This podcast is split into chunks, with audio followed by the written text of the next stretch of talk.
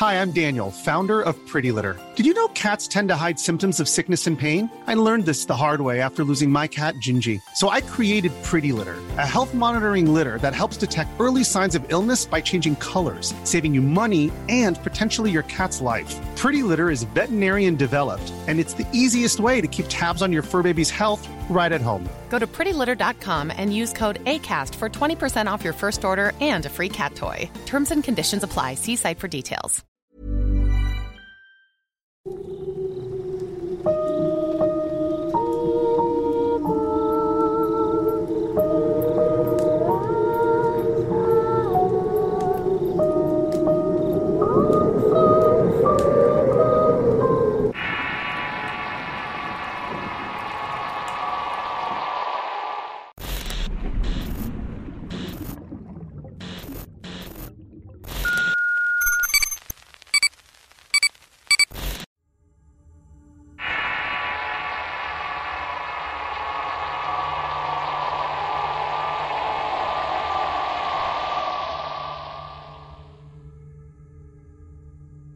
Ya soy un adulto, pero quiero contar algo que me pasó siendo un adolescente hace varias décadas.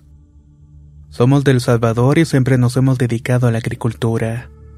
La recolección del algodón y diversas materias primas para la elaboración de telas y otros productos. Aconteció que cuando yo era una muchacha de no más de 15 años salí temprano como de costumbre a recolectar algodón junto con mi hermana mayor Martina. Era un largo camino medio de la línea del tren. Para esos años se encontraba en pleno funcionamiento. Íbamos caminando y conversando cuando le dije a mi hermana que había un señor acostado en las vías que al parecer estaba dormido. Cuando nos acercamos con Martina notamos que estaba muy borracho y tuvimos que quitarlo de allí para evitar una desgracia. Mi hermana sentía asco ya que el pobre hombre emitía un hedor espantoso. Era una especie de sudor seco de varios días, vómito y aguardiente. Ella solo lo empujó para sacarlo de las vías del tren y dejarlo a un lado. En eso el borracho se quejó y gateó hasta llegar de nuevo a la mitad de los rieles para volver a quedar dormido.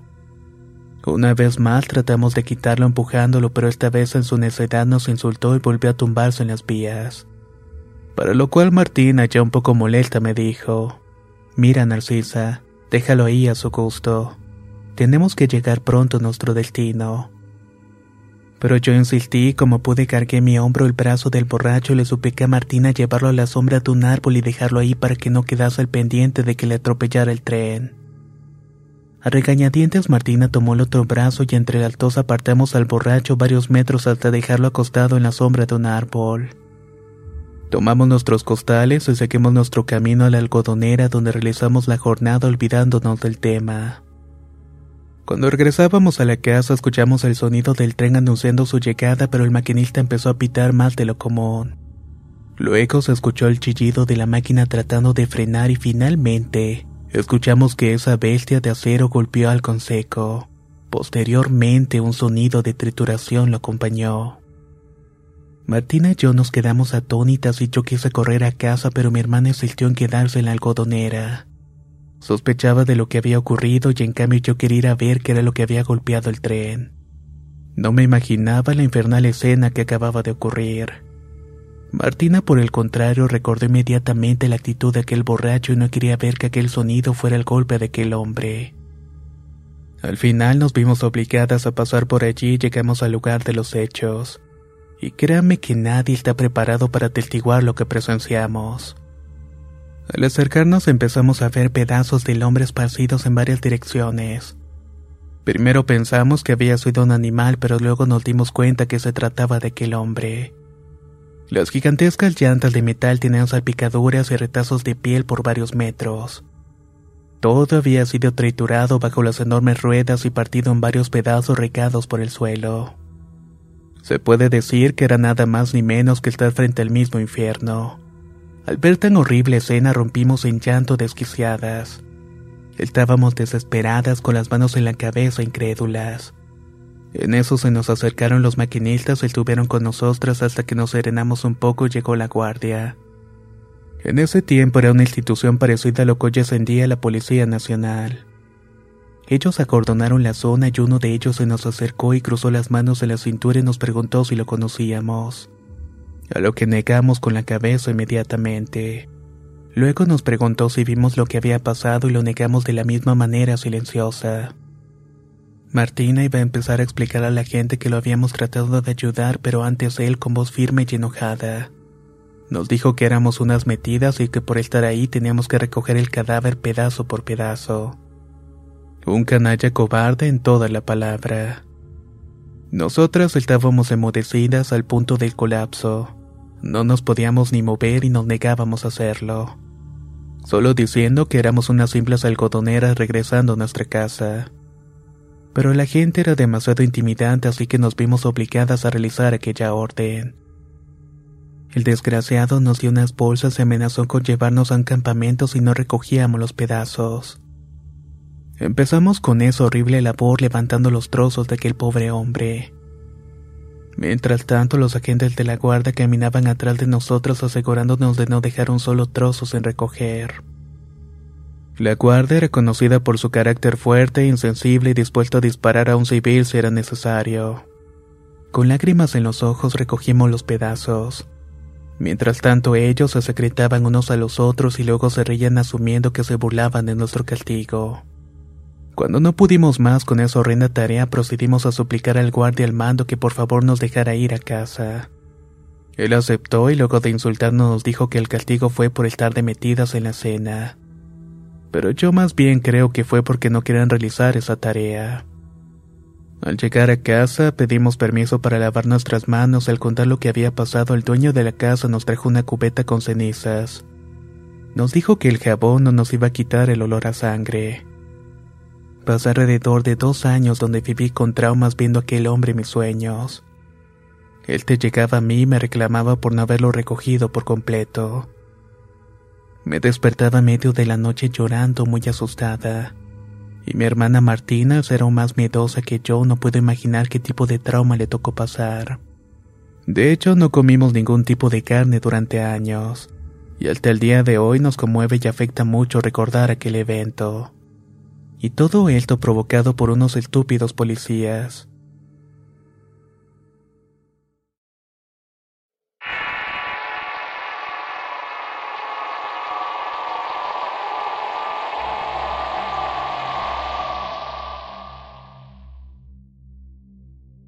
Esta es una historia que me pasó patrullando con el ejército mexicano. Soy originario de Jalisco y en el pueblo donde vivo se cuentan historias de un gran perro de color negro, así como de un señor de negro que dicen que es el mismísimo diablo. Yo conozco las calles y los barrios de mi pueblo y me asignaron patrullar por allí en el año 2018. Esa noche nos tocó ciertas calles y nos dirigimos a nuestros puntos de revisión. Ya estando cerca de la carretera hasta un oxo en la esquina nos paramos para comprar algo de comer cuando de repente nos llegó un llamado de auxilio. Al llegar al lugar nos percatamos que un perro negro estaba en sus dos patas traseras. Nos quedamos helados del miedo a lo que mi teniente dijo. Esa cosa no es de Dios, así que lo quiebran y le toman fotos. Yo y mis compañeros accionamos las armas pero se atascaron. Y en eso me acordé de algo. Saqué el cargador y con un cuchillo hice una cruz en algunas de las balas. Empecé a rezar y entonces ese perro de gran tamaño se convirtió en un búho gigante. Hay que abatirlo, ordenó el teniente. Así que otro compañero y yo derribamos a la criatura. En el momento en el que cayó al piso, esa cosa se convirtió en una persona. Además, también lo pude reconocer. Era un famoso brujo que habita en el cerro y tenía la fama de ser un nahual que comía bebés. Dos horas después llegaron más elementos y el sanidad tomó las fotos de la criatura. Llegaron médicos forenses y levantaron el cuerpo, pero el personal llevaba trajes especiales. Nuestro comandante nos pidió que nadie supiera de esto, que solamente reportáramos un enfrentamiento contra la delincuencia organizada. Después mis compañeros empezaron a soñar con aquel perro. Él se le sacaba las tripas y se las comía y yo todavía seguía soñando con aquella bestia. Pero también aparecía aquella persona totalmente de negro. Dice mi madre que lo que nos atacó no era un nahual sino una criatura enviada por el demonio. Aunque las personas del pueblo pueden afirmar que sí se trataba de un nahual. De hecho, cuando pasamos por la calle huele sangre y carne podrida y a lo lejos se mira esa criatura a la que la gente del pueblo llama el perro del diablo, el cual dicen que todavía sigue deambulando hasta la fecha.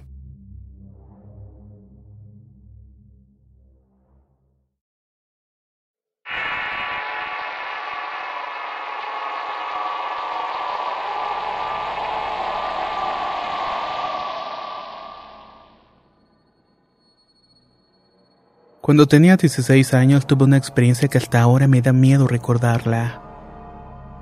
Vivo en la ciudad de Luque, Paraguay y para ir al colegio tenía que salir a las 6 de la mañana porque quedaba muy lejos. Por esta razón me despertaba como eso de las 5. A esa hora todavía estaba oscuro y yo tenía que caminar unas 8 cuadras para poder subirme en el colectivo por un lugar que estaba oscuro y no había luz. Solamente había un viejo árbol de mango y una placita. Entonces una de esas que iba caminando de repente escuché a alguien caminando detrás mío.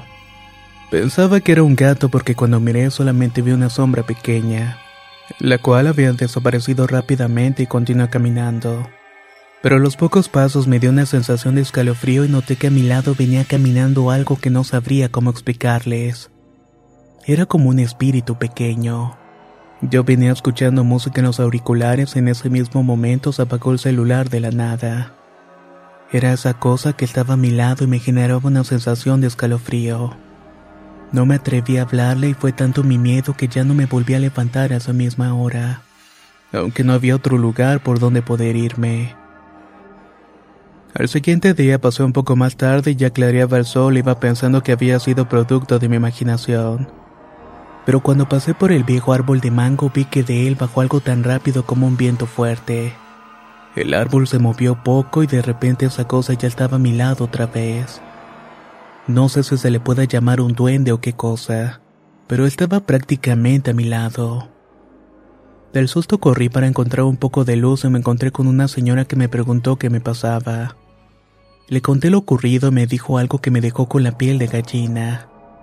Ahí vive el bombero, y vos tenés mucha suerte. No te hizo nada ni tampoco te habló ya que a muchos les hace daño porque se burlan de él. Después la señora se fue, me di la vuelta y esa cosa ya no estaba. Desde ese día ya no he vuelto a pasar por ese sitio. No sé qué sería realmente. No sé si era el bombero como la señora me había contado. Aparte que es algo que me animé a contar recientemente. En la actualidad tengo 20 años y desde la fecha no he vuelto a ese sitio.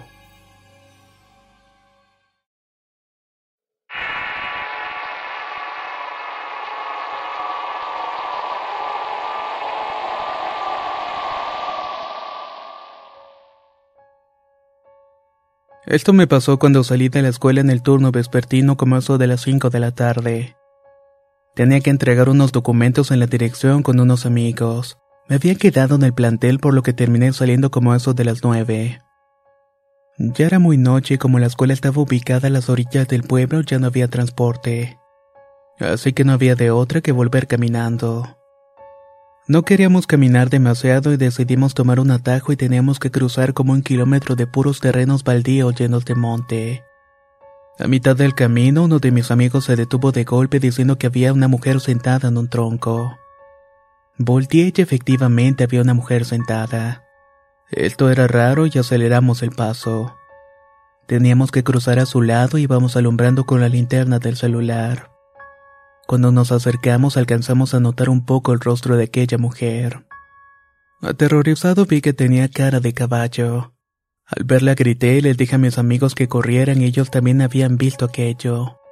Corrimos, pero esa cosa se levantó y nos persiguió hasta casi llegando donde empezaban las casas. Ya en la avenida principal cada quien se fue para su casa. Yo por mi parte tenía que recorrer otros 15 minutos más. En todo el trayecto me sentí observado y escuchaba ruidos extraños. Al llegar a la casa le conté a mi madre lo que había pasado. Me dijo que efectivamente en aquel lugar había escuchado que se aparecía esa entidad, pero que solo se sabía que se llevaba a los hombres borrachos y mujeriegos, y que eso nos había pasado por estar caminando tan de noche. Un escalofrío recorrió mi cuerpo al pensar qué hubiera pasado si nos hubiera alcanzado aquella cosa. Por eso en adelante procuramos salir más temprano.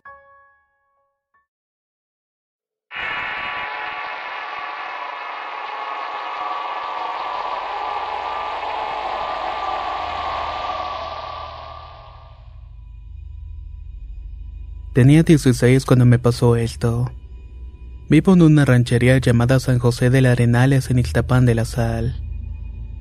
Ese día me fui como a las 6 de la mañana para trabajar al pueblo con dos compañeros.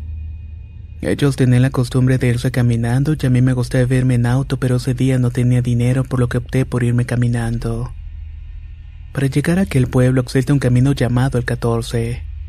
Por él te atraviesan las señoras que solamente van a dar a luz antes de que existiera la carretera. Son como dos horas a pie y en ese trayecto murieron por lo menos 14 niños. Los cruzamos y al llegar al pueblo le dije a mis compañeros que me esperaran en la tarde para volver juntos a casa.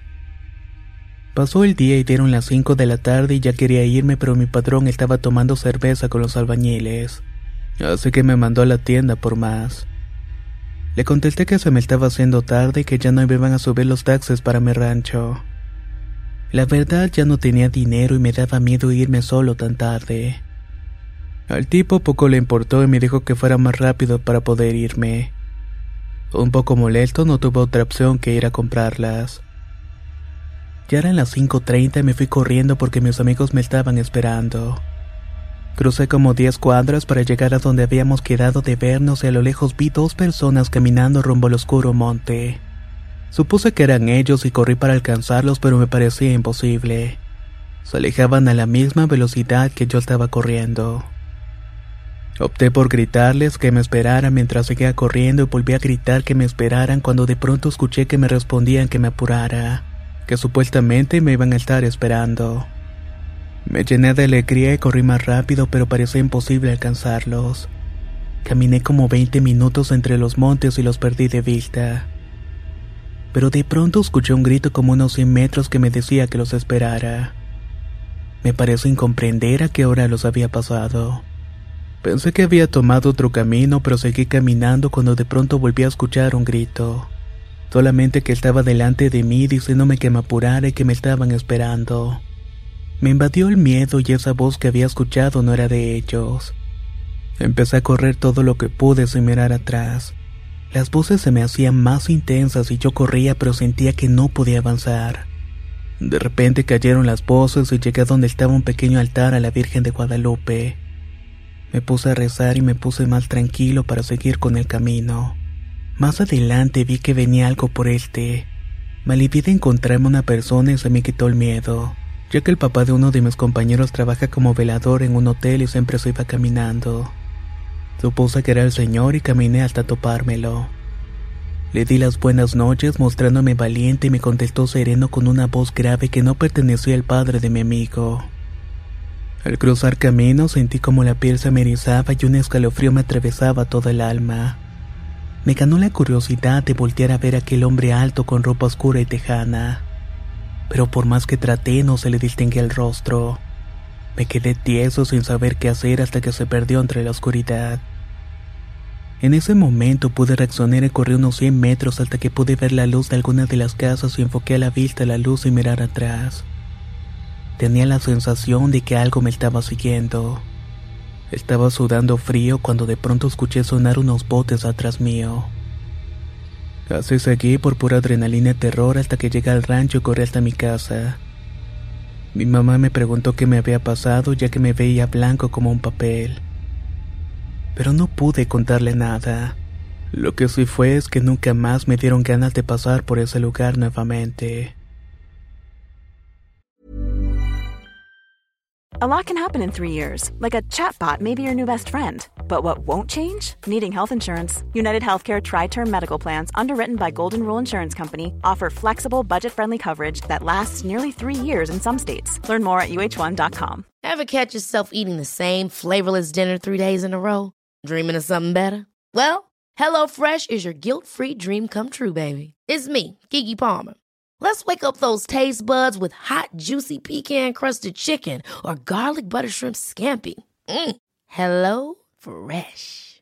Stop dreaming of all the delicious possibilities and dig in at HelloFresh.com. Let's get this dinner party started.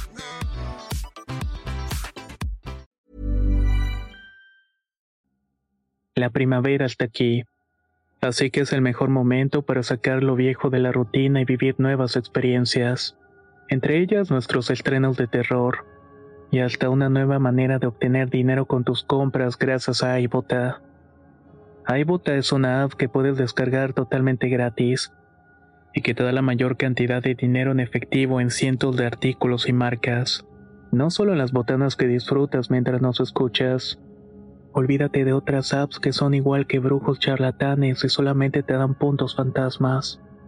Con iBota simplemente agrega tus ofertas a la aplicación y obtén dinero real que podrás transferir a tu cuenta bancaria, PayPal o tarjeta de regalo.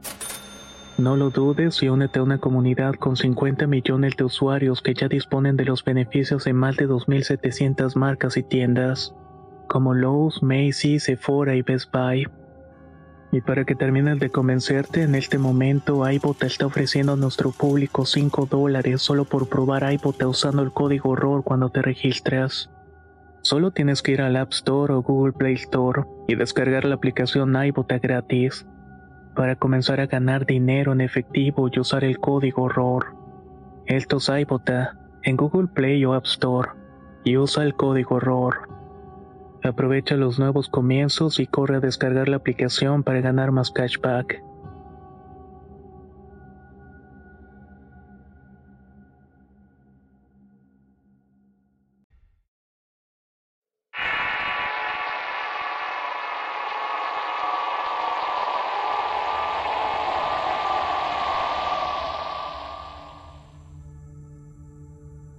Me atrevo a contar el día de hoy lo que nos pasó un par de amigos en mí. Somos del estado de Guanajuato y vivimos en un pequeño pueblo del sureste. A mí desde pequeño me llama mucho la atención salir por las noches con mis amigos y subir por los cerros y caminar por algunos de los caminos y lugares donde supuestamente suelen pasar cosas extrañas. O sea que podemos decir que efectivamente me busqué lo que me pasó porque bien dice que el que busca encuentra. El problema fue que lo que voy a relatar me pasó en un momento que no esperaba nada. Todo empezó un sábado por la noche, iba saliendo del trabajo y algunos amigos me llamaron para decirme que saliéramos a tomar unos tragos, algo que realmente ya era una costumbre entre nosotros. Regularmente solíamos ir a una casa que está en un rancho propiedad de mi familia que siempre está solo. Solíamos ir a pasar un buen rato y relajarnos, pero ese día por alguna razón que realmente no recuerdo. Decidimos irnos a otro lugar en las afueras del pueblo conocido como La Toma. Ahí desde hace mucho tiempo existe una toma de agua que con el tiempo se convirtió en una pequeña cisterna donde el dueño del lugar guardó agua para sus cultivos. El lugar en general es muy tranquilo. Es casi campo abierto solamente por un par de tierras de cultivo alrededor. Un árbol gigante cerca de la cisterna, un pequeño cuarto de máquinas y una bodega semi-abandonada cuando entras. Justamente ese día decidimos hablar de las leyendas que ya se contaban acerca de ese lugar ya que era una historia vieja que nuestros abuelos o conocidos mayores nos contaban, que en esa famosa toma del de hace tiempo pasaban cosas raras. Entre ellas las apariciones del famoso charro negro, un cerdo con muchos cerditos con los ojos color rojo infierno. En todo caso, a pesar de tener respeto a esos temas paranormales, ese día nos mostramos escépticos respecto al tema. Todo iba muy bien cuando una amiga pidió que la lleváramos a su casa ya que era algo tarde. Además sus padres son estrictos por lo que decidimos llevarla. Al regresar con los demás seguimos tomando sin tomar la importancia el tiempo, ya que todos los demás tenían permiso y al estar dentro del pueblo nuestros padres no se preocupaban mucho. Ese día la luna brillaba en todo su esplendor y se podía disfrutar la vista que nos otorgaba. Allí estábamos tomando y platicando siendo yo el único que estaba viendo de frente. Había un terreno de cultivo que recientemente habían dejado de utilizar. Decidí agacharme un poco para ver mis tenis ya que sentí que una agujeta estaba suelta. Esto no me tomó más de cinco segundos y cuando regresé la vista al parcela algo estaba parado allí. Estaba a medio de la noche sin hacer algún ruido, lo cual era imposible ya que había mucha vegetación seca tirada en el piso. Con cualquier paso que daba era inevitable que crujiera. Pero sí, ahí estaba justamente en medio de ese terreno un hombre alto, el cual vestía con un gran sombrero y chalondeado levemente. No pude ocultar mi sorpresa cuando de repente grité. Chingo mi madre si no hay alguien parado allá atrás. Todos mis amigos voltearon de golpe y ahí nos dimos cuenta de que no estaba imaginando. Allá había una persona o algo parado enfrente de nosotros. Esa persona comenzó a caminar hacia nosotros. Y en el momento no notamos que sus pasos no hacían ningún ruido si no nos dimos cuenta mucho después. Al llegar frente a nosotros, uno de mis amigos se acercó diciendo buenas noches. Al verlo los demás decidimos acercarnos de la misma manera, lo cual ese hombre nos regresó el saludo. Buenas noches, ¿qué están haciendo aquí? Lo hizo con una voz gruesa y muy atrabancada, así como la gente que vivía en la época revolucionaria. Nada, solamente estamos tomando algunas cervezas tranquilos. Así que por el mismo nerviosismo también le ofrecimos una. El señor no respondió a nuestra oferta, sino que nos preguntó, ¿hay mujeres? A lo que le respondimos que sí, pero que estaban en la camioneta con mucho miedo porque se habían asustado al verlo. Al decirle esto, la cosa retrocedió un poco y dijo, Muchachos, ya váyanse de aquí que a esta hora pasan cosas muy malas. Lo dijo incluso un poco nervioso.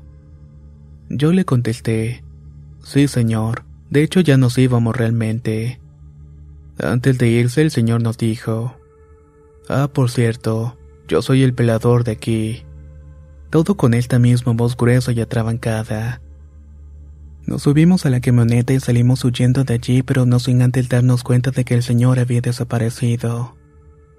No se encontraba por ninguna parte y había simplemente desaparecido.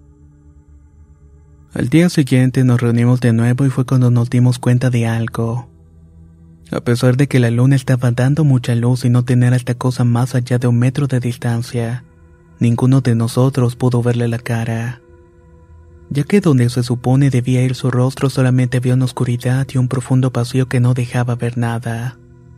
También preguntamos a nuestras familias si era cierto que el dueño de ese lugar tenía un velador, a lo cual todos nos respondieron lo mismo que ese lugar no tenía velador desde hacía muchísimos años. Ahí nos dimos cuenta que efectivamente habíamos visto y habíamos hablado con algo que no era de este plano. O al menos eso quisimos pensar en ese momento. Al final me he quedado con la curiosidad de qué fue lo que pasó ese día. E incluso me he visto tentado a volver, pero muchas personas nos han dicho que no lo hagamos. Que ese era el mismísimo diablo que esa vez nos había perdonado pero no creen que lo vuelva a hacer de nuevo.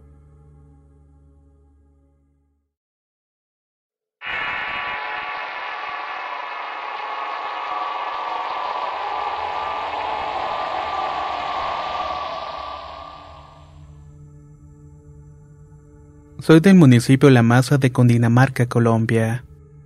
Hace unos cinco años, cuando tenía 15, ya era muy rebelde y me gustaba mucho salir a fiestas. Pero cierta noche me quedé sin dinero para el pasaje del bus, así que me fui a pie. Era un trayecto de dos horas y media aproximadamente ya que vivo en el campo. Todo transcurría normal y escuchaba música y alumbraba con el celular, pero en cierto momento me di cuenta que todo quedó en silencio. Estaba pasando por una quebrada donde dice que se conocían algunas torturas que hicieron los paramilitares de los 90. Luego de notar ese cambio en el ambiente escuché un ruido a mi espalda. Giré inmediatamente para ver qué era y simplemente quedé pasmado por el miedo. A menos de dos metros había un perro de más de metro y medio. Era fornido y le salía fuego por los ojos y el hocico. El miedo se apoderó de mí y de alguna manera giré de nuevo y pude caminar. Empezó a orar pero sentía que esa cosa me estaba siguiendo. Conforme avanzaba los perros de todas las fincas aledañas empezaron a ladrar y aullar. Ya daba por hecho de que esa cosa me llevaría, pero miré a mi lado derecho y vi una luz blanca muy brillante. Me armé de valor y seguí caminando, ya me faltaba mucho y avancé sin mirar atrás hasta que más arriba vi un gato negro de un tamaño desproporcionado que me estaba mirando. Pasé a su lado con mucho miedo y en eso escuché un disparo y un fuerte olor a pólvora. Empecé a caminar todavía más rápido hasta que llegué a mi casa. Luego de eso cambié en todo sentido. Dejé las fiestas y el alcohol y un año después me escapé de mi casa para irme a vivir con quien en ese momento era mi novia. Todo era normal al principio, pero un día llegué del trabajo como eso de las 3 de la tarde. Me bañé y me acosté sin camisa. No había nadie en casa ya que mi novia trabajaba y unos minutos después de acostarme sentí que el colchón se había hundido como si alguien se acostara a mi lado. Si eso fuera poco, sentí una mano en mi espalda. Me levanté muy rápidamente, pero no había nadie y ya no pude descansar. Lo que no sé es que si estos eventos tienen que ver el uno con el otro. Pero créanme que son experiencias que nunca voy a olvidar.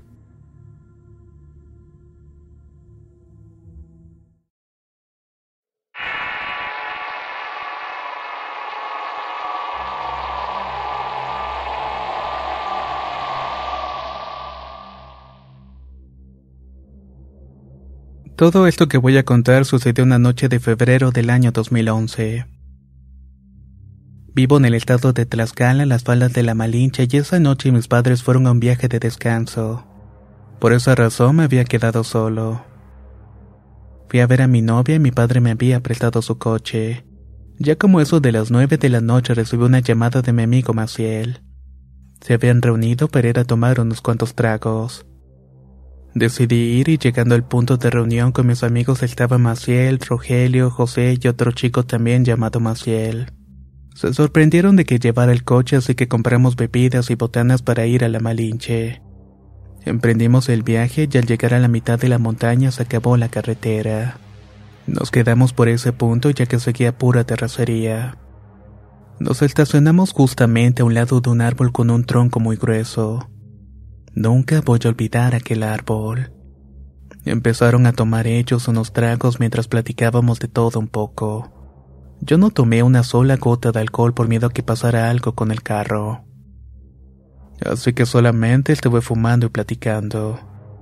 Así estuvimos y chequé mi reloj y cuando marcaban la una de la madrugada le dije que teníamos que irnos. Rogelio dijo que tenía que ir al baño así que le dije que llevara un cigarrillo para el mal aire pero él me dijo que no pasaba nada y se fue detrás del árbol. También le dije que no se alejara, lo que entre bromas nos dijo que no quería que lo viéramos. Lo perdimos de vista detrás de ese gran y retorcido árbol que teníamos enfrente. Pasaron unos 30 segundos cuando vimos que cayó desvanecido en el suelo. No le tomamos tanta importancia porque simplemente pensamos que se trataba de la borrachera. Mi amigo Maciel fue a levantarlo y entonces lo seguimos. Entre todos lo subimos al vehículo y nos marchamos de ese lugar. Pensando que la noche de desde el 3 había acabado aproximadamente a 3 kilómetros adelante, José que llevaba vigilando a Rogelio me comentó que Rogelio estaba mareado. Que tal parecía que quería vomitar. Les pedí que esperáramos a que llegáramos a la casa, pero fui interrumpido por un grito de Rogelio con una voz diferente. ¿Qué te pares? Al instante el motor se apagó y Rogelio bajó corriendo y comenzó a retorcerse en el suelo de una forma que inició graciosa. Pero poco a poco comenzó a asustarnos porque se movía de una forma antihumana. Maciel sabe un poco de mecánica así que empezó a revisar el vehículo solo bajo la luz de la luna. Los demás nos enfocamos a Rogelio ya que se levantó y corrió gritando que lo dejáramos en paz. Que él supuestamente debía quedarse allí. Así que mi amigo José y el otro Maciel alcanzaron y sujetaron para abordarlo al coche. Todavía contábamos con el último cigarrillo, así que le dije a José que le soplara un poco de humo en la cabeza. Aunque estábamos todavía confundidos, otra vez nos dio un poco de gracia, ya que la cajetilla la traía Rogelio y el cigarrillo estaba deshecho, aplastado y orinado. Así que de todas formas le untamos el tabaco en la cabeza y en el pecho. Maciel terminó de checar el vehículo y no tenía nada y arrancó la primera. Estábamos muy sorprendidos porque se había apagado repentinamente. Seguimos nuestro camino, Rogelio estaba empeorando. Gritaba y lloraba pidiendo ayuda. Dejaba de respirar y se desvanecía por unos segundos y despertaba para continuar gritando y aguantando la respiración hasta desvanecerse nuevamente. Se comportaba muy extraño y hasta le metí dos bofetadas en una de esas veces que tardó desmayado. Ya me dio mala espina y le dije a los demás que comenzáramos a rezar ya que algo estaba mal. Así estuvo el viaje tenso hasta que llegamos a la casa. Lo metimos a la fuerza y apenas pudimos entre todos. Realmente tenía una fuerza sorprendente. Lo recostamos en un sillón y como teníamos contacto con el sacerdote le marqué aunque fueran altas horas de la madrugada pero no pudo ayudarnos y nos pidió que esperáramos a llevarlo cuando amaneciera para darle la bendición. Después de colgar inmediatamente se presentó el verdadero terror.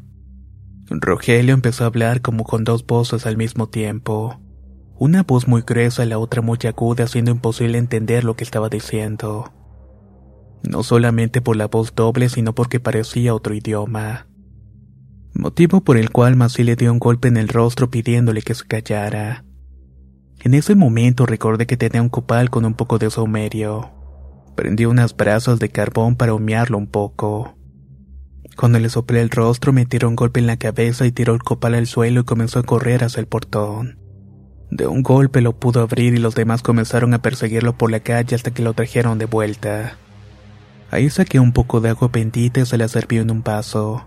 Ya se le iba a dar a beber, pero de pronto me acerqué y me gritó con sus dos voces. Solamente que esta vez se la entendíamos. ¿Qué es eso? No, eso tiene fuego. Ahora él se veía asustado y le rocé un poco de agua y gritaba y se quejaba. Hicimos un sinfín de cosas para tranquilizarlos anoche. Ya estaban dando las cinco de la mañana y con el alba empezó a tranquilizarse, hasta que por fin recuperó la voz y su semblante. Ya más calmado nos comenzó a hablar bien y a reírse de sí mismo porque su camisa estaba rota y le dolía el rostro. Aparte que todos estábamos alrededor de él observándolo atento y asustado. ¿A poco tan borracho me puse? Preguntó y luego dijo que se sentía cansado, se levantó y miró hacia el vacío en dirección a la ventana. Dio media vuelta, se recostó en el sillón y se quedó dormido. Ya estaba amaneciendo, pero nadie durmió por el miedo de que saliera corriendo nuevamente. Nos vimos unos a los otros mientras veíamos a Rogelio dormir profundamente hasta que amaneció. Al despertar conversamos de lo sucedido y él juraba no acordarse nada de lo que le comentábamos. Solamente recordaba haber ido a orinar detrás del árbol. Dice que él sintió que alguien lo sujetó fuertemente del hombro. Pensó que solamente era uno de nosotros y después de eso no supo nada más. Si se preguntan qué fue lo que lo sujetó realmente no lo sabemos. Es una duda que tenemos todos los involucrados hasta la fecha.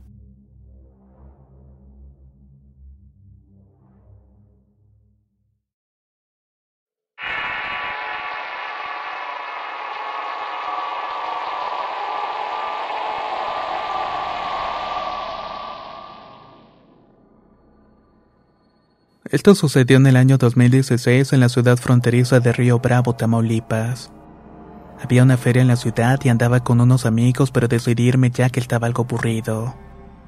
Empecé a caminar siendo como eso de las 11 de la noche, cuando otros amigos a bordo de una camioneta me pararon y me preguntaron si iba con ellos a un panteón a buscar aventuras.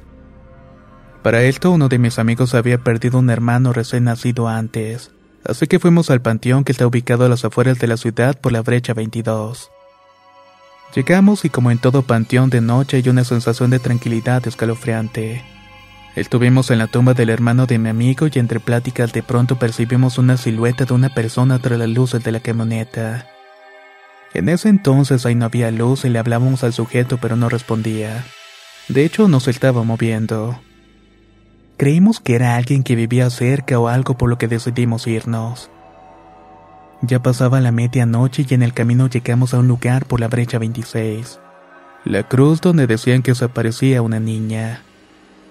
Antes habíamos pasado una tienda y compramos botanas y refrescos para ir al lugar.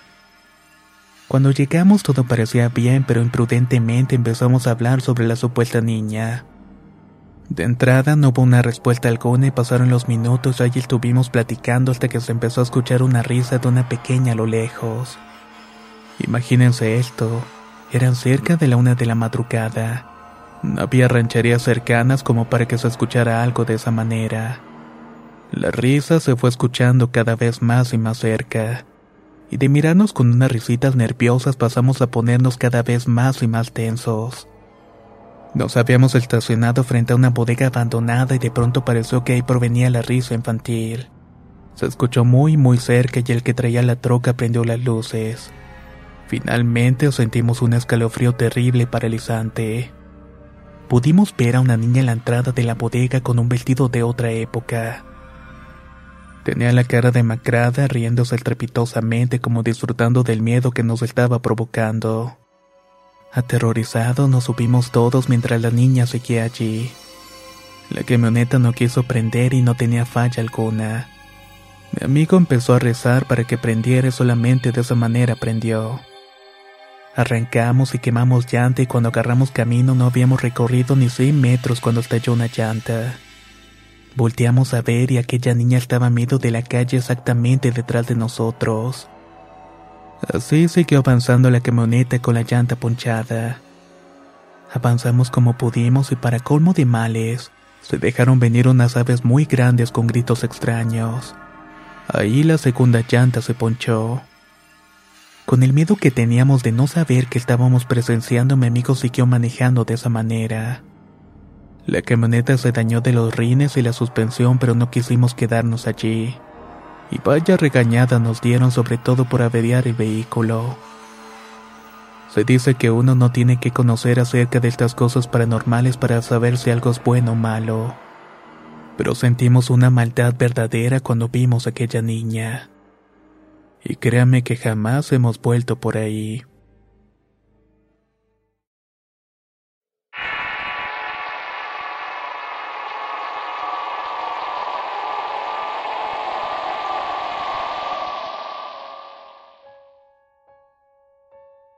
Cuando tenía como siete años, una tarde mi madre salió como de costumbre en búsqueda del pan cada día. Me quedé con mis tres hermanos en esperar que vería algo que aún hasta el día de hoy no puedo sacar de mi cabeza, y que ciertamente ha marcado mi vida. Éramos de bajos recursos y esa era una de las noches tristes y frías en las que no había nada para comer. Ninguno de los cuatro habíamos probado bocado en todo el día. Y con mucha hambre siempre buscábamos qué comer en el refri. Allí encontramos una tortilla de harina y un poco de azúcar y con el poquito de aceite que había hicimos un buñuelo. Pero pues todos hambrientos y con frío mis dos hermanos mayores empezaron a pelearse por aquel buñuelo.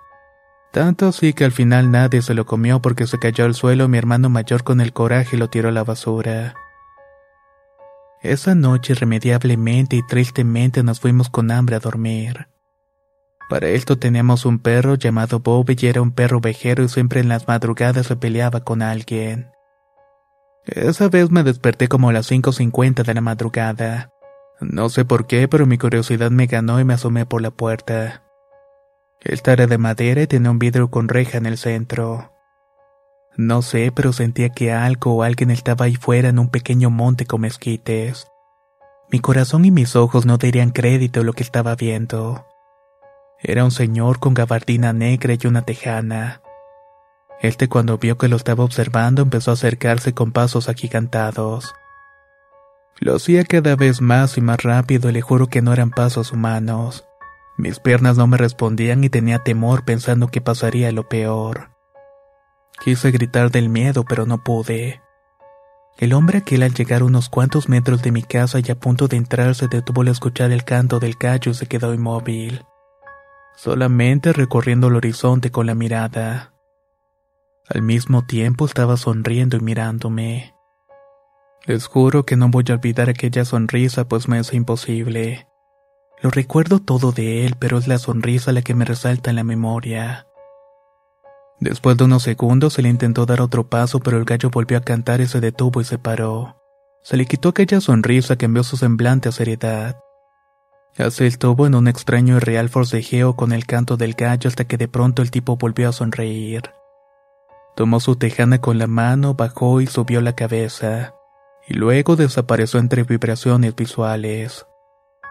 Esa noche no la olvido y aunque me da miedo recordarla, necesitaba contarla porque cuando se los cuento a mis hermanos y mi familia, todos me dicen que simplemente fue un sueño. Pero yo sé muy bien que eso no fue un sueño. Yo sé que estaba despierto y hasta hoy está presente en mi memoria. Al haber pasado todo aquello, seguí con mi vida. Cuando ya tenía 10 años, una tarde llegaron mis primos con globos y solamente nos enseñaron para luego irse. Yo, con la ilusión de haber visto aquellos globos y viendo que mi madre se estaba peinando porque iba a ir a salir a trabajar, le pedí que me diera para un globo, pero me contestó que no tenía. Yo enojado le dije que sí tenía, pero no quería darme. Ella insistió que era el dinero con el cual se iba a trabajar. Más enojado le grité y salí de aquel cuarto mientras ella me decía que no me fuera a salir porque me iba a salir el innombrable. No le hice caso y me salí enojado y triste a sentarme fuera de la casa. Estaba llorando porque no me dieron para el globo. Esa tarde la calle estaba muy solitaria y se me hacía raro porque era un lugar bullicioso y apenas eran las 7.30 y nadie pasaba. En eso, con lágrimas y coraje por haber discutido con mi madre, se vino un aire muy frío e inusual que parecía salir del suelo. Al sentir aquella brisa, levanté mi mirada y se me apareció un charro con un caballo negro. No se veía nada más y todo detrás de ello era completamente oscuro. No se le distinguía el rostro ni la mirada. Cuando lo vi supuse que él era el innombrable. Recordé las palabras y advertencias de mi madre así que me levanté no sé cómo pero empecé a notar que el jinete giraba su lazo. Corrí y el charro aquel hacía silbar su cuerda de lo rápido que la giraba. Yo sentía que me estaba hablando y entre más corría sentía que mis pasos no avanzaban. Grité, pero nadie me escuchaba y quise acelerar el paso y corrí por una bajada que daba a la casa de unas compañeras. Llegué asustado y con el corazón casi saliéndose del pecho. Entré sin permiso a su casa y me preguntaron por qué estaba tan pálido. Sin casi poder hablarles estaba señalando el charro que estaba viendo. Pero ellas se asomaron afuera de la casa y no había nadie. Después de un momento me dieron un poco de agua con azúcar para que me calmara. Empecé a hablar y les dije que un hombre vestido de negro montado en un enorme caballo me estaba siguiendo. Se asomaron nuevamente para ver qué estaba pasando, pero no había nada. Pero eso sí, con la descripción que les di, ellas me dijeron que era el charro negro. Yo ya no quería irme a mi casa por el miedo, pero una de ellas me acompañaron hasta mi casa. Afortunadamente, desde aquel día no he vuelto a ver nada parecido.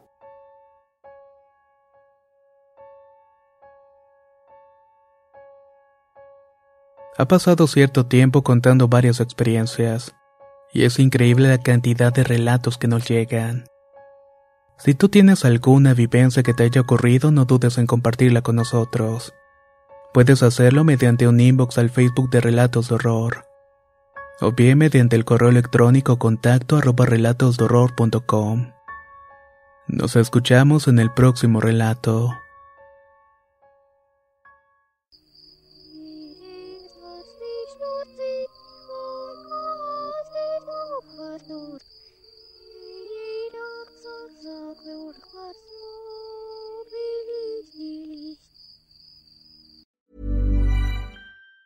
Planning for your next trip? Elevate your travel style with Quince. Quince has all the jet setting essentials you'll want for your next getaway, like European linen, premium luggage options, buttery soft Italian leather bags, and so much more. And it's all priced at 50 to 80% less than similar brands. Plus, Quince only works with factories that use safe and ethical manufacturing practices. Pack your bags with high-quality essentials you'll be wearing for vacations to come with Quince. Go to quince.com slash trip for free shipping and 365-day returns. Hey, folks, I'm Mark Marin from the WTF Podcast, and this episode is brought to you by Kleenex Ultra Soft Tissues your ally to help tackle your allergy symptoms this season. I love the change of seasons, but nobody loves pollen and all those other things floating in the air that make you sneeze during this nice weather. Kleenex Ultra Soft tissues are hypoallergenic and allergist approved. So fight back against watery eyes and runny noses without worrying about irritating your skin. For this allergy season, grab Kleenex and face allergies head on.